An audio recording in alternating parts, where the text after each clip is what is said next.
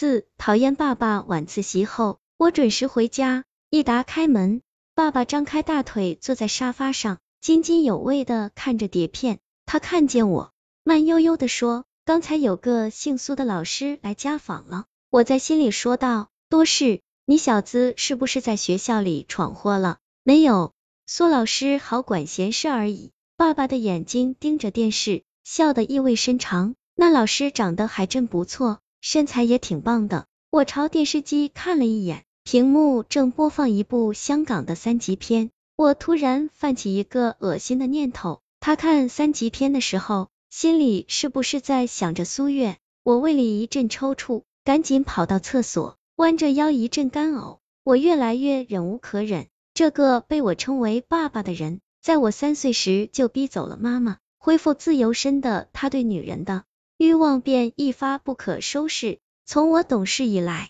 家里总是弥漫着一股廉价的脂粉味。有时我打扫房间时，甚至能在他的床下扫出几件女性内衣或者内裤。他有钱，女人对他来说只是可以用钱买的商品，但是苏月不是。我不准他用看其他女人一样的眼神看苏月，我不准他用猥亵的思想玷污苏月的纯洁。我出了厕所，发现客厅里多了一个女人，那个女人看起来年纪不大，十八九岁的样子，脸上化着和年龄极不相符的浓妆，像只猫一样蜷缩在爸爸的腿上。爸爸带着猥琐的笑，挟玩着他的身子。别这样，你儿子在看呢。女人见了我。有些扭捏作态，你傻站着干什么？进房间去！爸爸大声呵斥着我。我没有进房间，而是径自去了阳台。每次爸爸带女人回家，我总是独自待在阳台上，这是我在某天晚上养成的习惯。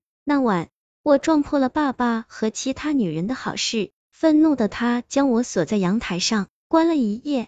那一夜，阳台上刺骨的寒冷麻木了我的神经。我竟然得到了出乎意料的平静。这时，外面传来女人放浪的呻吟和爸爸的窃笑，我不禁捂住了耳朵。爸爸，你去死吧！爸爸，你去死吧！呜，死亡就在隔天。我刚出教室就被吕明给拦住了。我看见他的脸肿得像西瓜，是个愤怒的西瓜。吕明质问我：叶晓，我问你，是不是你把我的信给李大刚看的？我点了点头，是又怎么样？见我承认，他情绪激动的指着我，你不觉得缺德吗？我怎么得罪你了？你为什么要这样对我？我拨开他满是淤伤的手，略带嘲弄的说，没点本事就别学人追女孩子。你，吕明愤怒的揪住我的衣领，却被我轻而易举的掰开了手。没想到这时候，张苗突然从隔壁班的门口冲出来。对着他那张西瓜脸就是一巴掌，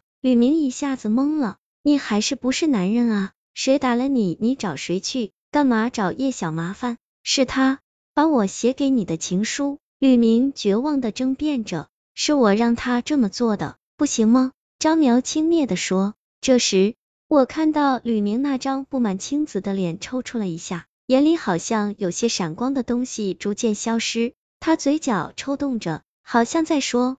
你等着，我死也不会放过你，吕明，你活着的时候都那么窝囊，死了还指望变厉鬼不成？我心中冷笑，没想到他居然没让我白等。下午我在数学课上昏昏欲睡，外面操场突然传来一声沉闷的砰，然后整栋教学楼瞬间热闹起来。一下课，班上学生像遭遇地震一样争先恐后涌向走廊。等我慢悠悠出了教室，走廊边早已并排站满了人，我找空隙挤了进去，发现操场上也人满为患，所有人围成圆圈，圆圈的中心是一具瘫在地上的尸体，这是一起很明显的跳楼自杀事件，不知哪个同学咕嘟了一句，好像是吕明，我突然有些头昏，上午吕明的图样的脸又浮现在我眼前，我似乎有些幻听。上午，吕明诅咒似的话萦绕在我耳旁，